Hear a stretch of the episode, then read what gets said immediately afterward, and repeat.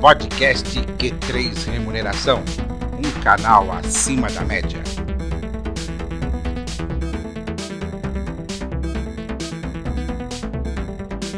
Voltamos com o podcast Q3 Remuneração, um canal acima da média. Lembrando que esse programa é um oferecimento da RH Plus, Companhia da Remuneração já tem cursos aí abertos, disponíveis para quem tem interesse em se especializar cada vez mais na área de remuneração. Se você tiver interesse, basta acessar o site www.academiadaremuneração.com.br ou pelo site da RH Plus. É, é, Gustavo, a gente estava falando sobre o seu livro e eu tenho uma curiosidade que foi um grande desafio para as editoras, né? Que foi o lançamento de livros durante o período da pandemia em 2020. Né? Você lançou o teu livro praticamente no meio da pandemia. Como é que foi essa experiência de lançar o teu livro no meio da pandemia, quando você não podia fazer eventos presenciais para fazer o lançamento do livro? Para mim, é, eu senti falta talvez do, do corpo a corpo, né, da, com os leitores é, ou com os amigos que estavam adquirindo o livro. É, mas para mim foi tranquilo, porque como o livro é, nasceu de, de, de artigos que eu escrevia digitalmente, né, o lançamento digital nada mais foi do que acionar essa base de pessoas que já liam os artigos. Talvez o grande aprendizado foi em construir o próprio livro, né? Eu corri em algumas é, editoras com o projeto em mão e elevei muito não, né? Eu vi muita editora preocupada mais em vender aquilo que vende, né, do que vender aquilo que faz sentido vender, né? Eu acho que o livro traz uma provocação que acho que é importante para a vida, né? E, e aí eu falei, ó, uma editora até foi engraçado, que ela pediu, mandei um curso para mim de 8 mil, para pagar 8 mil reais para como escrever um livro, né? Eu falei, eu sou executivo na época, não sou escritor. Vocês que ajudam a escrever. E aí, com esse grande estímulo, eu decidi que é, eu iria escrever sozinho e, e, também decidi que eu ia com o projeto inteiro sozinho, né? Então, o que eu fiz? Eu escrevi o livro, eu encontrei o Eloy, que é um cara iluminado, para revisar o texto e também questionar as coisas que eu escrevi. Né? Ele foi um, não foi um ghostwriter que ele não escreveu, mas ele revisou, mas ele participou também de críticas, porque ele tem uma visão de carreira. Um, foi um ex-executivo de marketing é, do, do grupo Boticário. Aí eu tive é, o contato com duas queridas, né, é, que me ajudaram também a fazer toda a parte de diagramação, né, de escolha é, da capa. É, depois eu fui aprender como que fazia o registro do livro, né? É, aí eu levantei gráfica, é, escolhi cor de papel, e aí eu, eu, me reconectei com um cara também muito iluminado, que é o, o Márcio, que ele é dono da editora Zic, né? Ele é, do, é dono da Lume, que faz treinamentos de liderança, e, e tem uma editora que publica é, livros é, traduzidos é, justamente para utilizar nos programas de desenvolvimento. E aí a gente fez uma parceria com a editora Zic, e aí se, eles me ajudaram muito nessa, nessa parte de, de logística, de estratégia de lançamento, e hoje, para mim, é um sucesso o livro. Né? Imaginar que hoje eu vendi para pessoas da Inglaterra, África, é, no Brasil inteiro, gente de Sobral, no interior de Ceará, Curitiba. Né? Ontem, uma, uma colega que comprou o livro fez um post muito legal no Instagram falando como aquilo fez sentido. Ele depois a gente trocou mensagem, ela falando que lendo o livro me via falando, porque ela me conhece. E, e, hoje, acho que só em palestras digitais eu já devo ter conversado com umas 3 mil pessoas, né? E não necessariamente eu preciso vender o livro para as 3 mil pessoas, né? Aqueles que tocam vão lá e compram.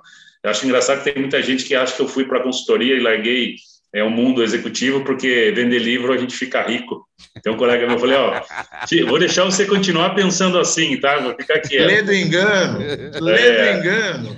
É, o que sobra do livro é muito pouco, na verdade, a missão do livro é levar um conhecimento, uma troca, compartilhar um ponto de vista e, fazer como, como a, Jana, uma colega lá de, da Serra Gaúcha, que ao ler o livro, ela mudou a carreira dela e hoje tem uma agência de comunicação dela. Então, assim, acho que esse é o grande, é o grande é, objetivo do livro. E eu estou usando o livro dentro do trabalho com a Gerando Falcões, né, para ver se a gente consegue implementar a metodologia do livro, que é uma metodologia que chama de plataforma de carreira, uhum. é, para mentorar jovens de comunidade. Esse é o grande é, missão minha, né, levar isso para quem é, precisa e para quem o que está dentro do livro pode mudar a vida das pessoas, né?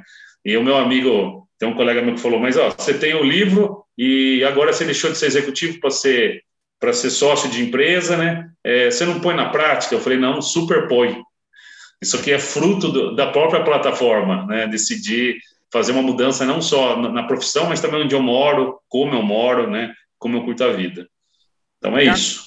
Conta um pouco mais desse trabalho da Geraldo Falcões, porque você é conselheiro lá, né? É, agora você está falando uma, uma novidade para a gente, né? Que é, é levar o, o conhecimento do, do, do, teu livro para uma das atividades que a Geraldo Falcões faz, né? É, esse lá na Gerando, eu sou não sou conselheiro, eu sou mentor lá. Eu, sou, tá. eu tenho, eu faço mentoria para jovens de comunidade, que é um, é um trabalho voluntário. Quem quiser, né? Eu recomendo participe.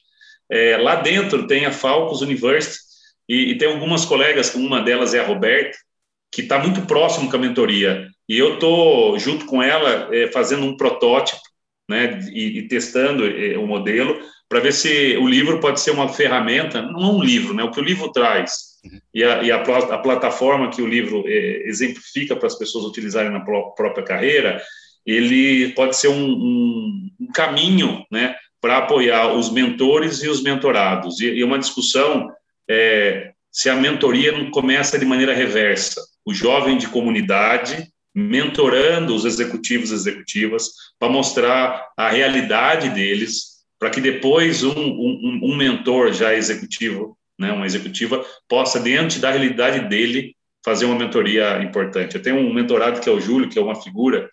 É, a gente está discutindo de vida, não estamos discutindo só carreira, né, profissão. É discussão de vida, né, para onde eu quero caminhar, né, diante dos de sabores, dos sabores da vida em comunidade, né, mas do desafio de eu construir algo que faça sentido para ele, né, e para a causa que ele acredita defender. Né? Não é só uma mentoria para arrumar um emprego, é uma mentoria para realizar propósito de vida e muitas vezes para sobreviver. Né?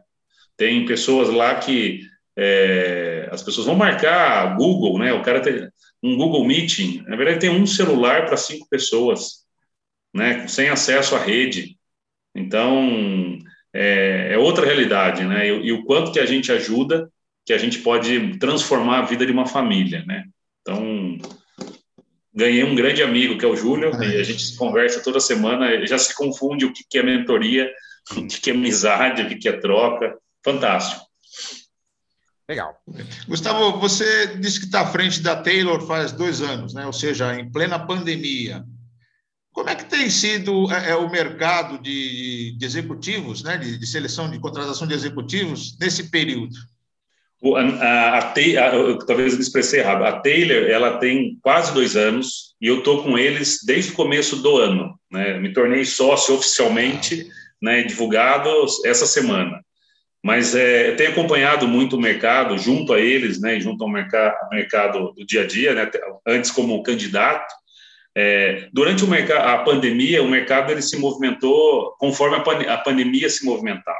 Então, no primeiro momento, é, aquela questão de ir para escritório, as empresas saíram né, do, do, imobiliário e foram todo mundo para o virtual. Nesse primeiro momento, é, para as empresas, pegou muito a questão logística. Então, o mercado logístico cresceu muito, no sentido de pensar em alternativas, principalmente as digitais, para continuar fluindo né, seus produtos e serviços é, para o consumidor final. Então, com isso, o mercado executivo, para essas posições, cresceu.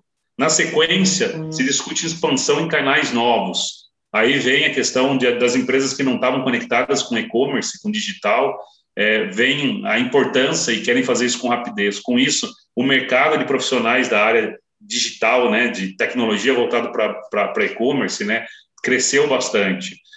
Depois, de, depois de uma, um certo ciclo, tenho visto muitos profissionais é, de RH, né, muitas posições de RH aparecendo, porque talvez o desafio antes imposto da pandemia e o que perpetua ou que vai surgir pós-pandemia comece a exigir do profissional uma mudança, ou a cadeira aumentou, ou a especialidade dele está ampliada, e eu começo a ver bastante empresas, é, sejam startups que estão crescendo, sejam empresas já tradicionais, é, revendo né, a, a cadeira de RH.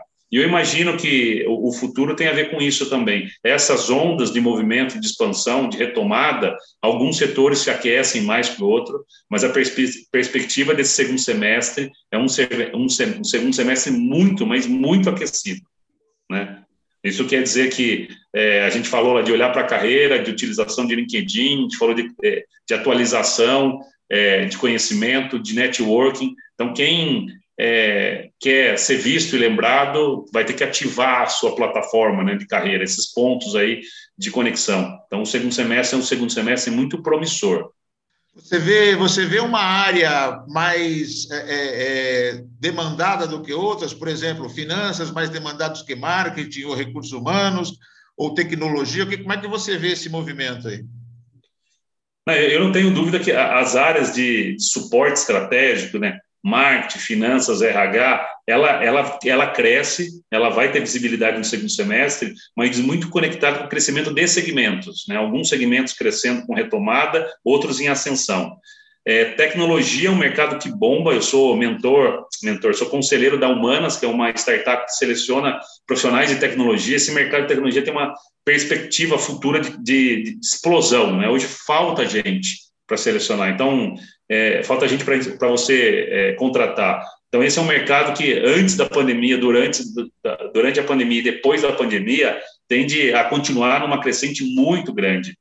É, eu, eu, inclusive, eu, eu, eu ouvi uma ex-presidente ex da, da Microsoft no Brasil falando que é, se a empresa sua não é de tecnologia, um dia ela vai ser, né? Porque, assim, tecnologia hoje é diferencial competitivo para qualquer empresa, né? Então tem um grande exemplo aí, Mercado Livre, Magalu é, e outras empresas que saíram do mundo tradicional e hoje estão né, fazendo coisa que uma que é um grande exemplo que muita gente às vezes não fala é, é, é o grupo Martins, né?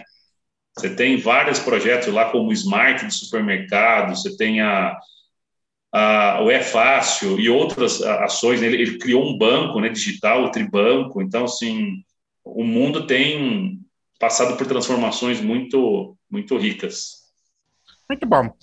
Meu amigo Gustavo, para a gente entrar na reta final do nosso bate-papo, que está muito agradável, é, você falou de todos os seus processos de transição de carreira ao longo do nosso, da nossa conversa aqui, e eu te pergunto, né, até com base na tua experiência do seu livro, quando decidir o momento certo para mudar de carreira? Essa eu respondo fácil, quando você está no auge. Matheus vai concordar comigo aí que foi jogador de futebol.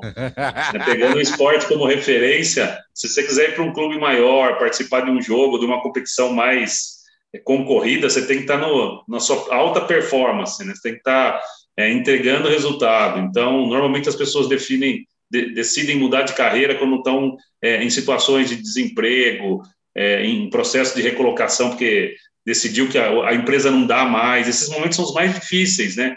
Porque você vai procurar a curva de ascensão no momento que você está em declínio. Então, a melhor oportunidade de você procurar, é, como fala, é, migrar de carreira, construir novos desenhos, é no momento que você está em cima da curva. Por isso que eu, como Red Hunter, e minha equipe, a gente liga, entra em contato com talentos que estão no alto da curva. E a pessoa fala, nem vou escutar, porque eu estou bem onde eu estou. Escuta. Decidir sair é outra coisa, mas escuta. Porque a hora que você estiver num ciclo sem visibilidade, tiver em baixa, não, a, nós da Taylor vamos te ligar, mas pode ter certeza que a maioria do mercado pode não te, te acionar, não te identificar. Então, o melhor momento é agora que você está em, tá em cima.